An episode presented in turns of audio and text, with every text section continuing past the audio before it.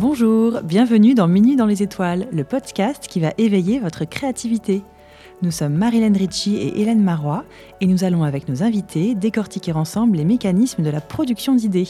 Comment s'exprime notre créativité? Comment fonctionne-t-elle? Comment la stimuler pour développer nos talents au quotidien? C'est ce que nous allons explorer aujourd'hui avec Alexandra Carlin. Bonjour Alexandra. Bonjour. Je suis ravie de pouvoir t'interviewer aujourd'hui. Si tu le permets, on aimerait te présenter à nos auditeurs en quelques phrases. Alors, tu es depuis 10 ans parfumeur créateur chez Simrise, qui est une société de création en parfumerie. Tu y composes des parfums pour des marques variées, aussi bien grand public que plus confidentielles. On peut citer dernièrement Givenchy, Ferragamo, Mauboussin ou encore Affinessence et Jus. Tu as fait ton apprentissage à l'ISIPCA, l'école de référence pour le métier de parfumeur, puis chez Christian Dior et ensuite Robertet Agras, avant d'être recruté chez Simrise par le parfumeur Maurice Roussel qui va devenir ton mentor.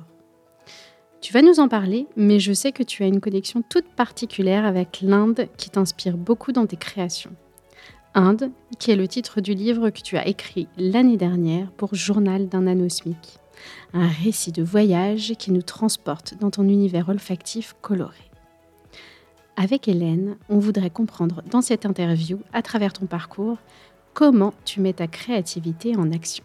Est-ce que déjà cette, euh, cette, description te plaît? Euh, Tout à fait, c'est très complet. Bravo. Euh, j'aurais bien aimé commencer par une présentation de ton, de ton parcours. Tu as fait des études littéraires et puis un jour, tu as eu un déclic. Alors, est-ce que tu peux nous raconter comment t'es venue cette envie de devenir parfumeur, parfumeuse on dit, on dit encore parfumeur. On, peut dire nez aussi, puisque finalement, quand on, quand on rencontre des gens euh, et qu'on dit qu'on est parfumeur, finalement, la vraie lueur euh, dans leurs yeux euh, apparaît au moment où on, dit qu'on est né. Parce que, et donc, j'étais, oui, je passais un bac littéraire en 98. donc, c'était cette année-là que j'ai entendu un parfumeur parler de, son métier à la radio. c'était sur France Inter. Et, donc là, effectivement, j'ai eu le déclic. Et la façon dont il, a parlé de, son métier, ça m'a, tout à fait, euh, tout à fait touchée. Et je me suis dit que finalement, j'avais envie de raconter des histoires, mais euh, via un autre euh, média, via celui des odeurs. Et donc, à partir de là a commencé un long parcours du combattant. Euh, puisque pour faire les IPCA euh, que vous avez mentionnés, euh, il fallait un, bac de, un bac plus 2 de chimie. Et donc, en, allant passer un bac littéraire, ça, ça, ça paraît, c'est pas gagné d'avance. Mais voilà, heureusement, il y a des passerelles qui existent. Heureusement, à 17, 18 ans, euh, tout est possible et on peut encore euh, changer de voie. Et du coup, je me suis reconvertie. Euh, j'ai pu intégrer un, doc de chimie.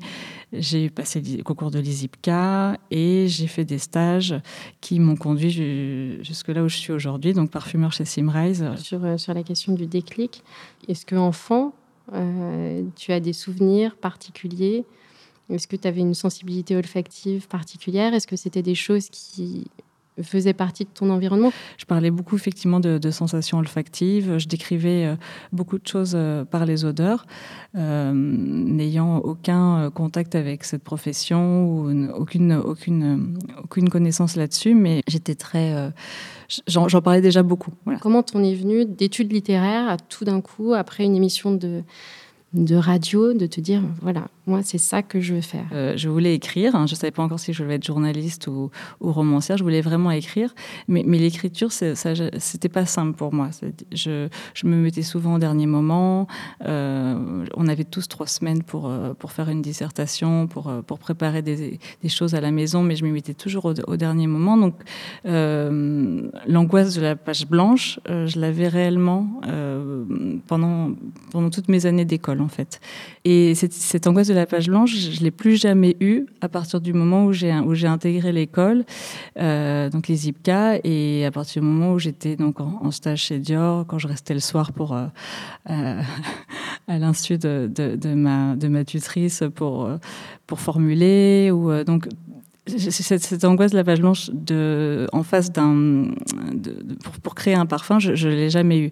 Et, au contraire, j'aime euh, ce vertige euh, de, me lancer et d'aborder un nouveau projet, un nouveau brief, euh, comme on dit dans la profession, pour une marque, ou alors complètement indépendamment d'un projet, spontanément, quand j'ai envie de, retranscrire quelque chose qui m'a touché, un spectacle ou, un livre. Ou, voilà. Et c'est vrai que j'ai beaucoup de chance. C'est quelque chose comme une évidence, en fait, un peu, un peu plus quand tu es sur, euh, sur les odeurs, sur l'olfaction, sur une création oui. de ce type-là.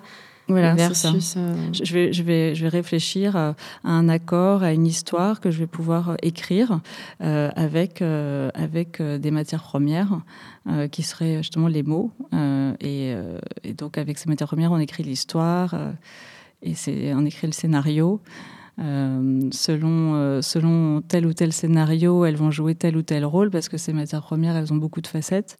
Et du coup, tu parles euh, effectivement de scénario, de, de, de, de, de, façon de travailler. C'est quoi une, une, page blanche quand, quand tu crées un parfum? Est-ce que c'est des choses qui arrivent, ce vertige, est-ce qu'il est quotidien ou est-ce que c'est très ponctuellement sur certaines, certaines créations? C'est ponctuellement parce que, enfin, j'ai envie de dire, quand on, quand on débute, euh, c'est quotidien puisqu'on parle, on part toujours d'une feuille blanche, mais avec, avec l'expérience, avec les années, euh, bah on a des, on a des, des choses ancrées. Des, des fois, c'est même un exercice intéressant d'essayer de se, de se déshabituer et euh, de, de, commencer une création sans aucun a priori, malgré tout ce qu'on a appris, euh, de comment on fait tel accord, de quel effet va faire telle matière première.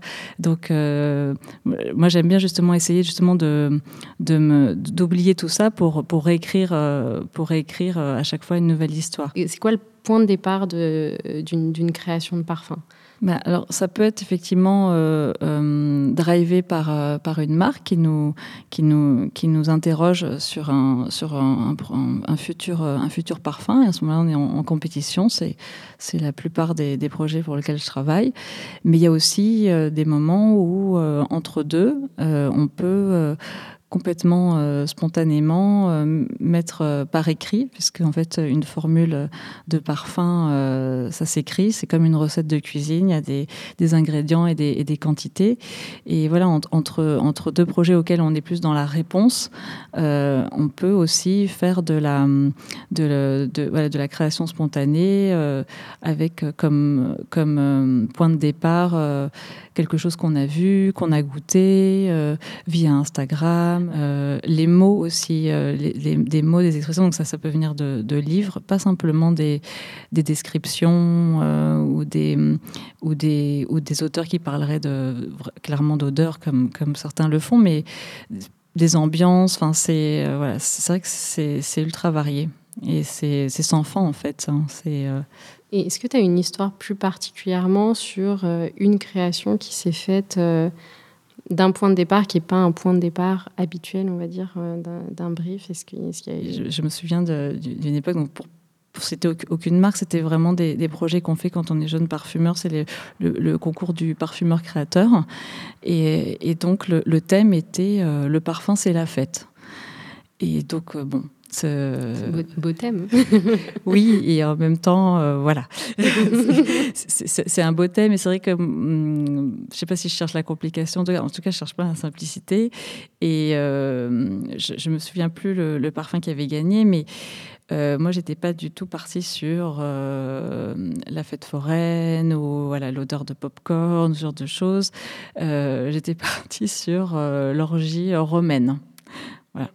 Donc c'est il faut voilà c'est peut-être un peu tordu, euh, sachant qu'en plus de ça, euh, j'ai été moi-même jury cette année euh, cette année du, du, concours du jeune parfumeur et on reçoit énormément de, de, soumissions. Et du coup on se rend compte à quel point il faut être assez direct, assez lisible et l'orgie romaine c'est une super idée mais euh, c'est sûr que c'est plus dur d'être lisible en pensant à l'orgie romaine, euh, à l'abondance, euh, voilà, au bon vin, à la bonne chair et tout ça, que avec du popcorn et de la caipirinha. Voilà.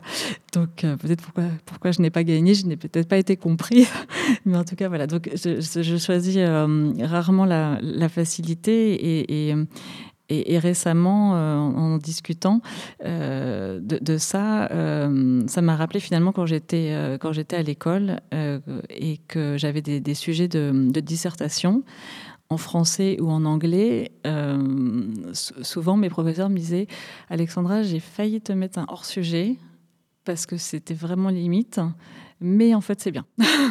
mais en fait c'était intéressant, donc euh, voilà. Mais je frisais toujours un peu le, hors-sujet, donc comme si je prenais un petit peu le.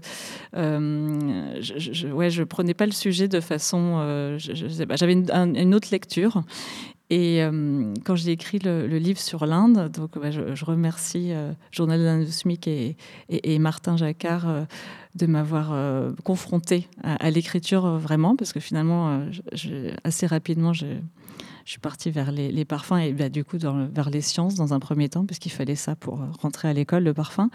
Mais du coup, je, ouais, je, je remercie de m'avoir confronté à ça, mais ça a été assez long pour moi et fastidieux. Donc, je reparlais tout à l'heure de l'angoisse de la, page blanche. C'est exactement ça. J'avais toutes ces histoires euh, qui sont toutes vraies, toutes ces anecdotes euh, de périple en Inde euh, à, raconter, mais j'avais vraiment du mal à, j'avais du mal à sortir les mots, les phrases. Et bon, j'ai tout écrit, hein, mais ça m'a pris du temps. Et il y avait des, je crois que les deux dernières nouvelles, je, pêchais un peu. Je savais pas quel angle prendre et, et Martin, donc, qui a tout suivi, qui, qui me corrigeait, et il m'a dit bah, si ça peut t'aider, moi j'ai l'impression qu'à chaque fois tu, tu commences ta nouvelle, on, on a l'impression que tu vas nous parler de quelque chose, et puis finalement, tu, finalement, tu nous parles de complètement autre chose. Donc, tu énonces quelque chose et puis, et puis tu, bifurques. Et puis, euh, puis c'est super parce que du coup, on est surpris. Voilà. Et, quand il m'a dit ça, j'ai repensé à mes profs, en fait. À mes profs qui me disaient c'était limite hors sujet, mais euh, bon, finalement, c'était bien. C'est un, peu, euh, un, peu une forme de signature, euh, ou, en tout cas d'un un pattern qui, qui se répète, quel que soit ton, domaine de création. c'est pas volontaire, mais vraiment, ça se, ça, ça se reproduit. Surtout quand j'ai bah, de la liberté, en fait. Hein, quand, euh, et je, suis assez curieuse parce que du coup, tu ne m'as pas décrit olfactivement ce, qu'était cette fête. Et c'est quoi une fête qui ressemble à une orgie romaine, du coup? Bah, Du coup, j'avais essayé de travailler euh, l'odeur des tanins du vin.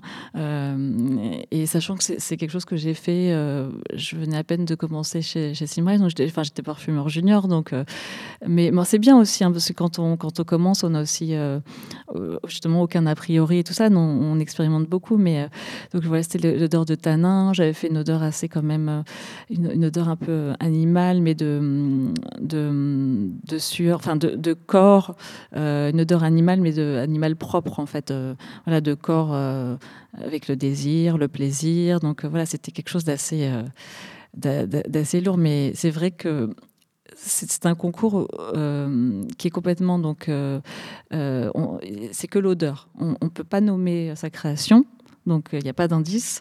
Donc tout se fait sur euh, tout se fait sur l'odeur. Et, c'est vrai qu'un parfum, un bon parfum, c'est quelque chose de, très, c'est quand même quelque chose de lisible, euh, avec une signature forte. Mais voilà, il faut que la personne euh, n'ait pas l'impression que ce soit hors sujet pour le coup, parce que on n'est pas là pour raconter l'histoire et à faire rêver. C'est vraiment l'odeur qui parle.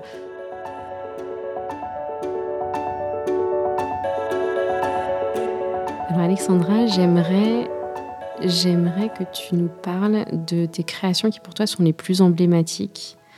Euh, si, si, on devait te résumer en deux, trois créations, quelles seraient-elles? Euh, J'ai envie de parler d'un parfum que j'ai fait pour une marque qui s'appelle Affinescence, qui s'appelle euh, Cuir Curcuma.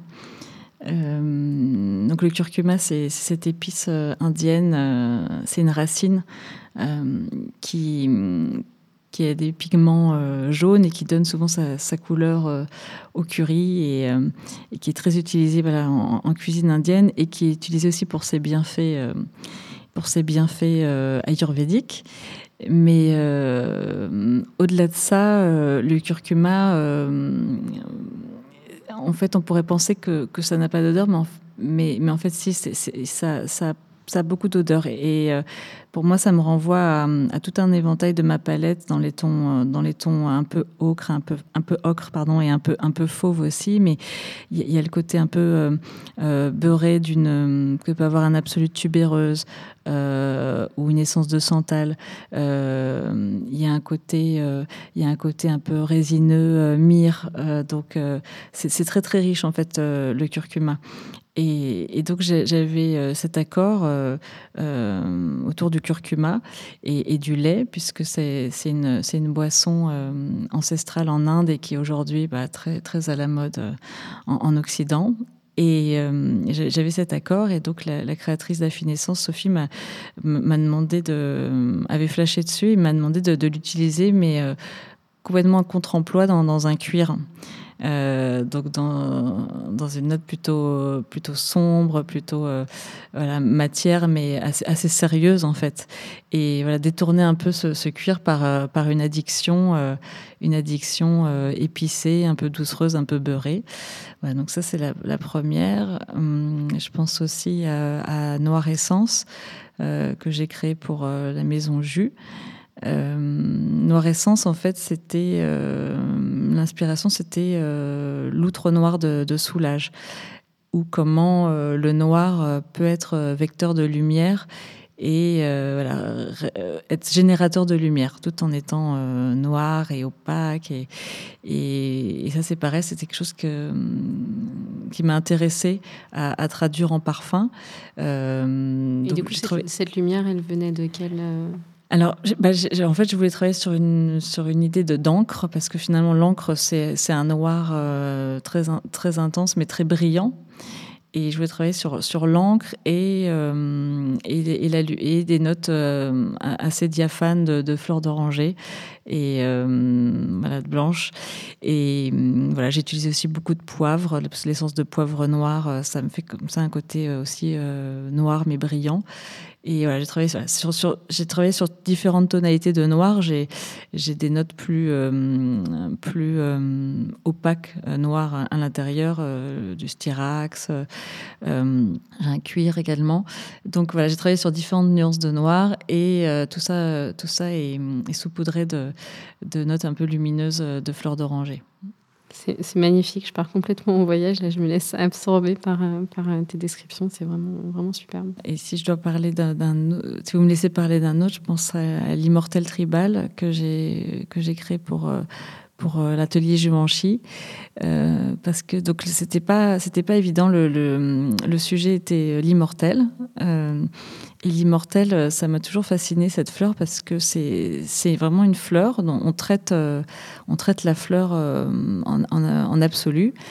mais ça sent pas du tout la fleur. C'est la fleur qu'on mais ça sent pas du tout la fleur. Ça sent, ça sent le curry, ça sent le, cognac, ça sent le café.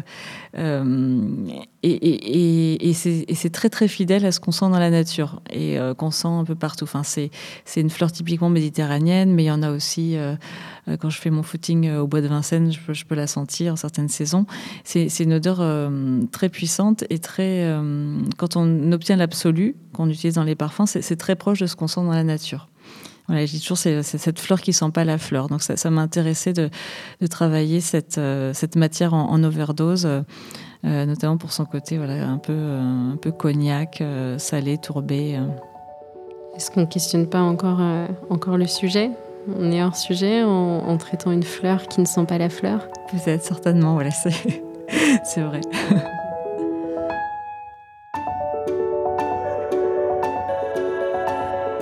Pour revenir, euh, revenir à l'écriture, j'aimerais bien que tu me parles un petit peu aussi de tes voyages, parce qu'on parlait, on parlait d'inspiration sur le quotidien, sur, euh, des inspirations aussi d'autres domaines, domaines artistiques qui ont pu, compter pour toi.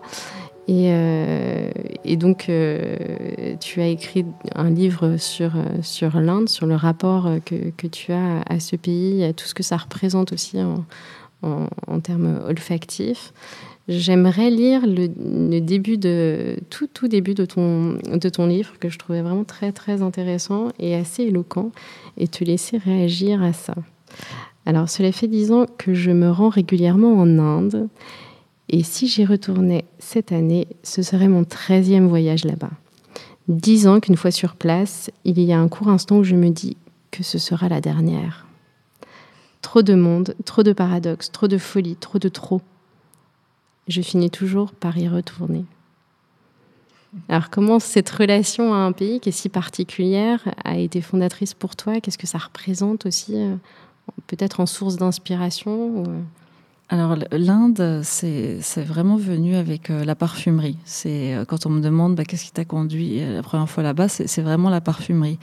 Quand on commence à apprendre toutes les matières premières, on apprend les naturels, je parle notamment, on apprend bah, euh, leur origine, euh, là où elles sont récoltées, là où elles poussent. Et il y a énormément de, matières premières qui constituent notre palette, qui, viennent de là-bas, en fait, qui sont endémiques d'Inde. Et, du coup, c'est vrai que quand j'ai, quand j'ai commencé euh, l'école de parfumerie, je m'étais dit, bah, mon premier gros voyage, ça sera, ça sera, ça sera en Inde c'est un pays qui, euh, moi je, dis toujours, c'est l'endroit le plus dépaysant que je connaisse. On parle toujours du Taj Mahal, mais en fait, euh, dans chaque État d'Inde, il y a un Taj Mahal. Il y, a, une merveille comme ça à voir. C'est un endroit là qui me qui m'hypnotise, euh, qui m'apaise malgré tout, euh, malgré le bruit, malgré malgré voilà, tous ces chocs visuels, olfactifs. voilà, je, je, me sens je me sens chez moi là-bas donc.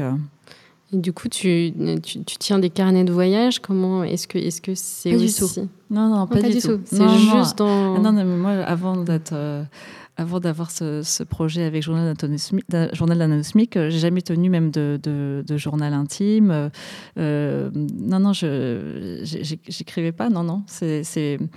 Mais j'avais tout ça en tête, en fait, tout ce que j'avais vécu, et, euh, euh, ça m'a permis bah, de, me remémorer plein de choses. Et, et en revanche, pour pour ce qui est donc dans, dans tes compositions, de, dans tes créations, est-ce que est-ce que tu as des, des, méthodes pour, euh, pour justement retenir un petit peu ces inspirations qui peuvent être fugitives euh, euh, suivant les rencontres que tu fais ou bah, Ça, c'est écrire, oui. Ça, en revanche, ça, c'est écrire.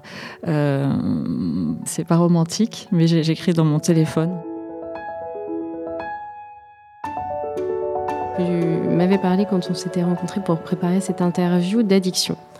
C'est quelque chose que je trouve vraiment très intéressante, euh, et notamment sur, euh, sur l'olfaction, sur la création de parfums.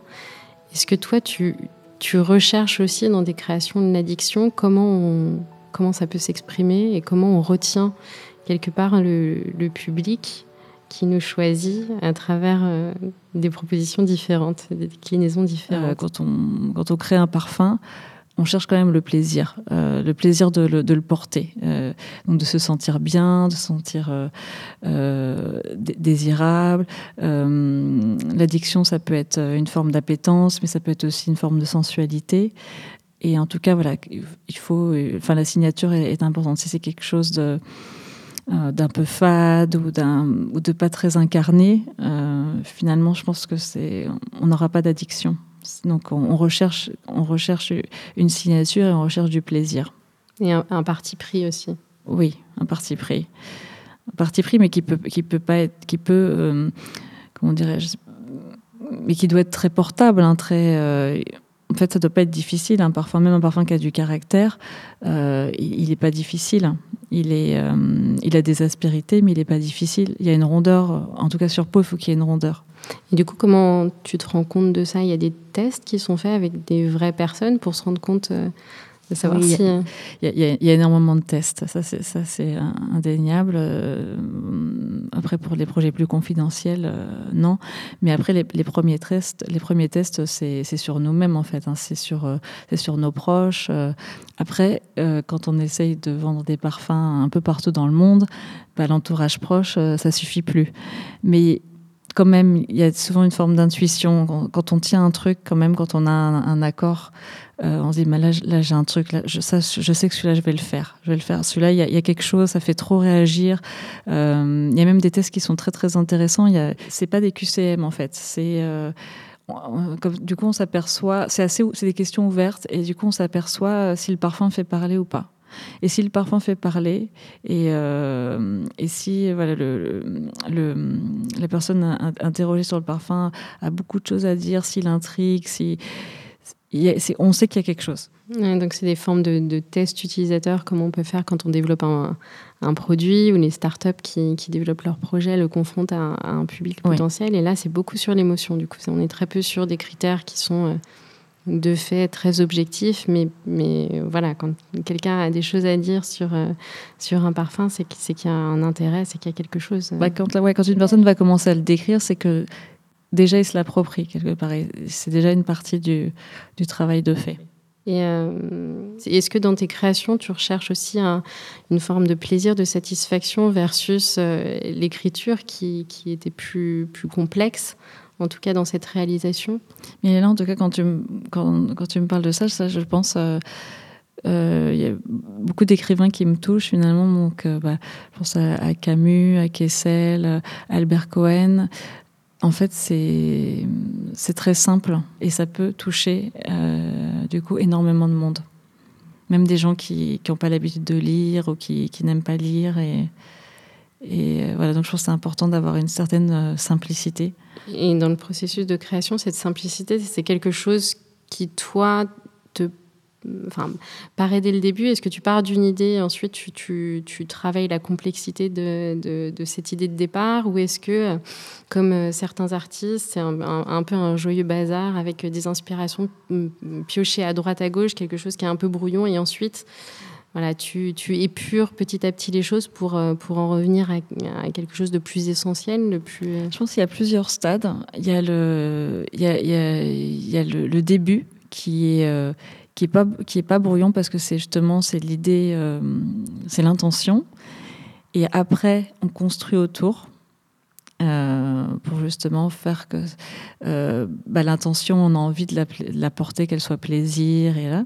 Et après, souvent, on déconstruit, on, on, fait du nettoyage parce que c'est toujours facile d'ajouter des, des, matières premières, mais il faut aussi, faut aussi savoir en enlever. Je pense que c'est un peu partout pareil. J'imagine en cuisine aussi, voilà, l'ingrédient trop. Bah, et parce que des fois, justement, il y a peut-être quelque chose qui, qui va cacher, euh, qui va cacher le, euh, qui va cacher un peu l'histoire, et simplement en l'enlevant, bah, euh, ça y est, c'était voilà, ça qui était en trop. Voilà. Donc c'est, je pense, c'est des allers-retours permanents.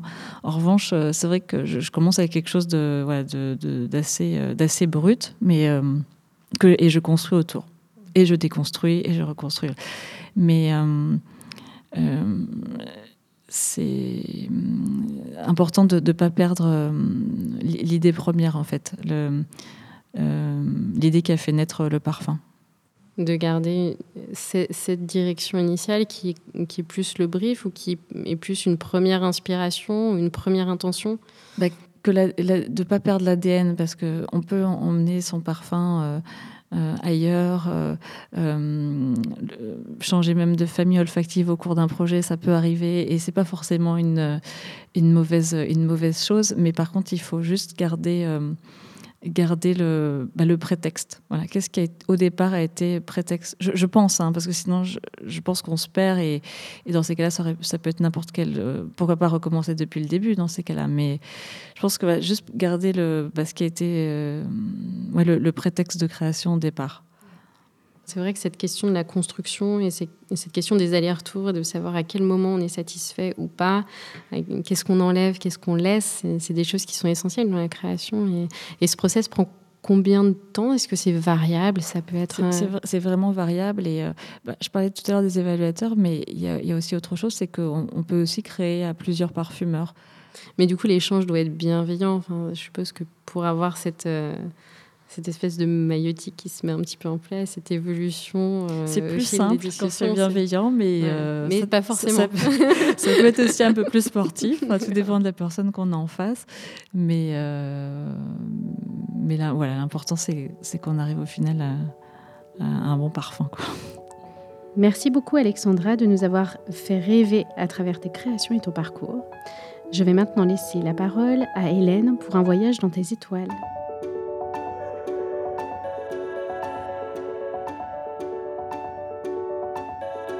Ça y est, il est minuit.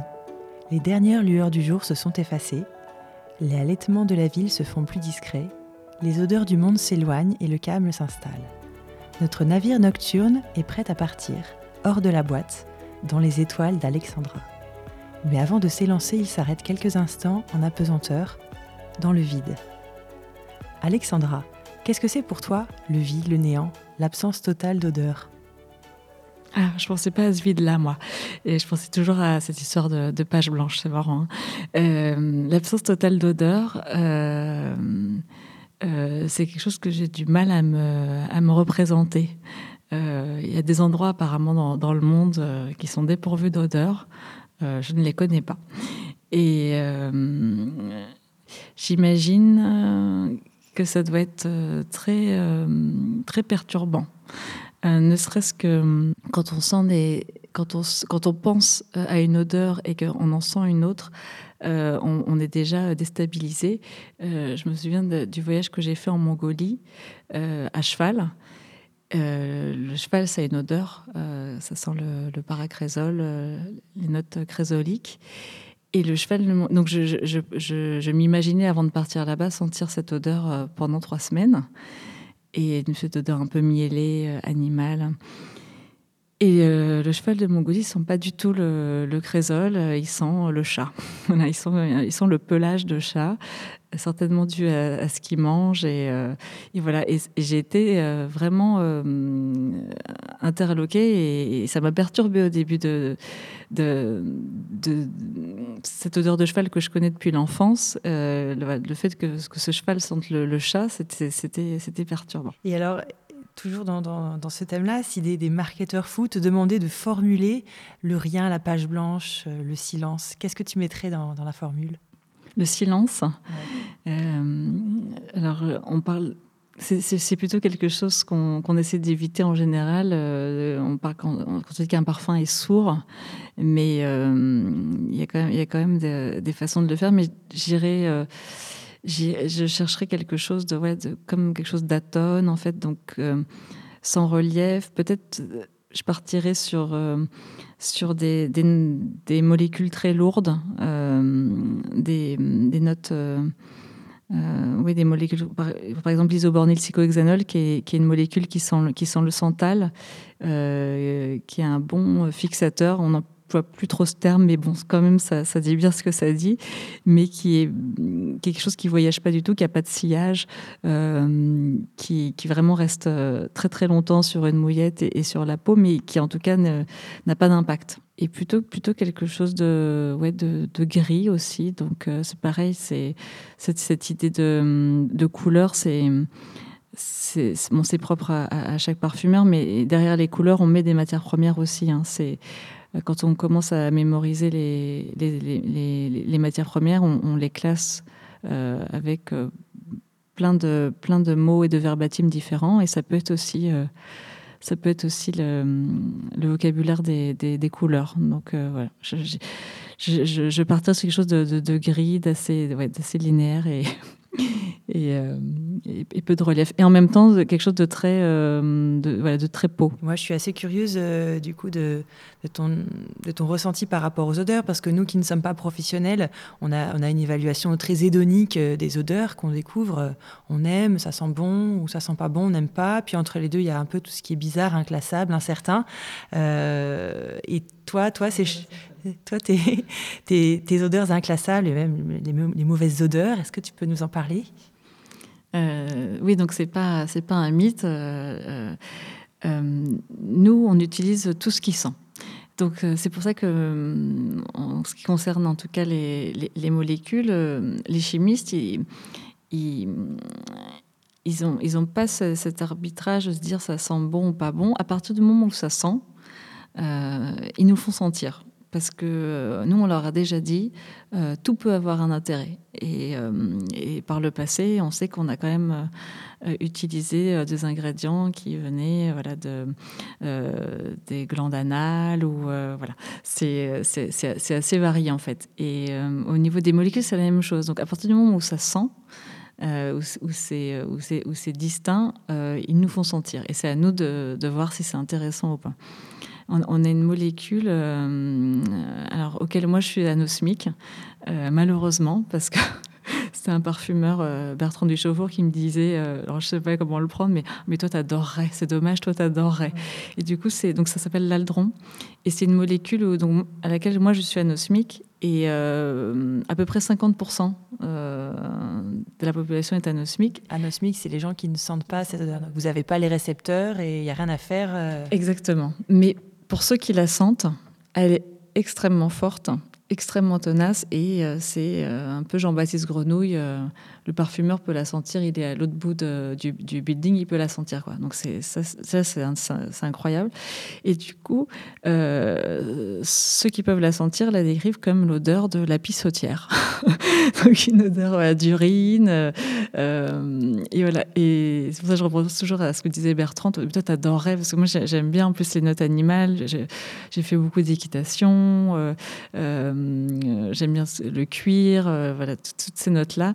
Euh, donc, je, pense que c'est intéressant d'avoir d'avoir ces notes-là. Et en trace, ça apporte toujours une sensualité, parce que de toute façon, on va le travailler avec des muscles, avec d'autres choses qui sont pas du tout ni fécales, ni, ni urine, ni quoi que ce soit. Et ça va, ça va apporter, ça peut même apporter le mielé d'une fleur. Ça, peut vraiment vraiment euh, apporter une, chaleur, une rondeur. Donc ça, c'est les petites gouttes secrètes qu'il y a dans les formules. Voilà, c'est ça. qui ne sont pas, euh, sur lesquelles on ne parle pas dans la, page marketing. Euh, sur l'urine. Sur, le site, pourtant. sur le site de la marque. D'accord, hein, intéressant. Et toi, est-ce qu'il y a vraiment bah, une de ces odeurs un peu inavouables qui t'obsèdent? Dans les odeurs animales, tu veux dire? Alors moi j'adore le j'adore le castoreum. Euh, c'est très rare aujourd'hui de, pouvoir l'utiliser parce que parce qu'il provient de des, des, glandes abdominales du, castor et et euh, voilà. Mais c'est vrai que, que l'odeur, pour avoir eu la, chance d'en sentir, euh, est incroyable parce que bah, elle, a, une odeur animale clairement, mais elle a aussi une odeur de chocolat, un chocolat très amer. Euh, elle a une odeur de sauce soja aussi. Euh, et, c'est vrai que moi, quand je sens le castoreum, je vois tout à fait dans, quel genre d'accord je pourrais le, le, travailler. Et du coup, je, travaillerais plutôt dans, des notes gourmandes, en fait. Et euh, il était utilisé il y a longtemps par les aromaticiens pour les notes, justement, chocolat. Ils utilisaient de la civette et du castoreum. Voilà. Donc aujourd'hui, effectivement, c'est interdit. Donc on, on cherche on cherche euh, l'animalité et la sensualité par, d'autres biais, euh, donc euh, bah, via, la, via la synthèse, hein, via, les, molécules, mais ça, ça marche aussi, hein, on s'adapte. D'accord, donc tu as encore l'occasion quand même d'être surprise par des odeurs et tu cherches un peu ça quand même, c'est vrai que c'est... J'adore. Il y, a une molécule euh, qui a été mise au point par, par Simraz euh, il y a longtemps qui s'appelle la, la, cime marine. Euh, pour la plupart des, parfumeurs, l'odeur était épouvantable. Et c'est quelque chose de, très, très, puissant, donc on sent très très dilué. Et pour la plupart des, personnes qui la sentaient, c'était épouvantable, ça sentait l'odeur de, de chien mouillé. Et euh, bon, du coup, c'est pas très agréable. Euh, personnellement, je n'ai pas de chien, donc je, vois bien le côté chien mouillé, mais, mais au-delà de ça, il y, avait vraiment un côté un peu huîtreux.